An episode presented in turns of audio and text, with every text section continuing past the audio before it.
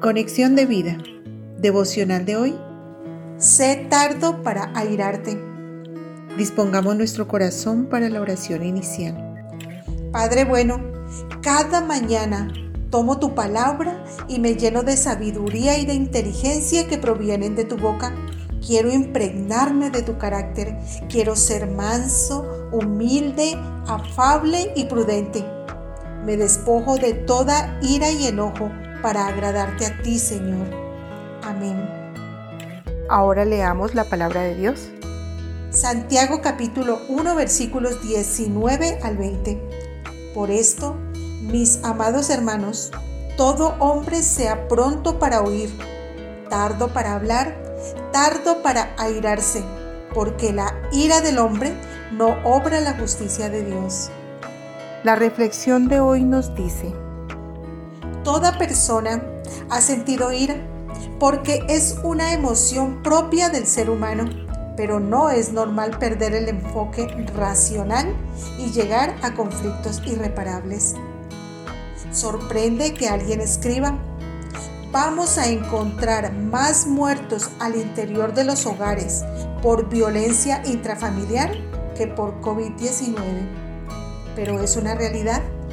El confinamiento está actuando como un detonante de ansiedad, alto estrés, escasez, inseguridad de un futuro, etc., que nos altera y lo primero que hacemos es causar mucho daño al descargar sin control las toneladas de ira en los que nos rodean. En estas situaciones culpamos a los demás, pero el único que se deja provocar a ira es uno mismo. La ira y el resentimiento son como brasas encendidas que para lanzarlas a alguien primeramente nos quemamos nosotros mismos. La psicología dice, saber controlarla, canalizarla y desmenuzarla es parte de la inteligencia emocional clave del bienestar y eso está bien.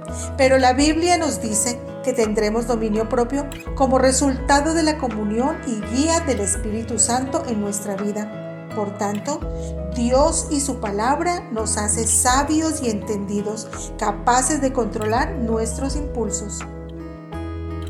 La ira hay que desterrarla de nuestro interior, hay que soltar las piedras que tenemos listas en nuestras manos para ser lanzadas es decisión nuestra despojarnos de la ira, pues la palabra de Dios dice, pero ahora dejad también vosotros todas estas cosas, ira, enojo, malicia, blasfemia, palabras deshonestas de vuestra boca.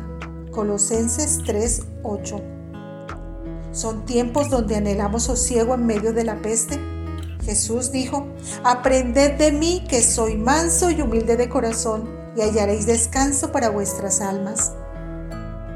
Hermano, cuando sientas rabia, recuerda que la ira del hombre no obra la justicia de Dios y grábate en tu corazón Proverbios 15.1.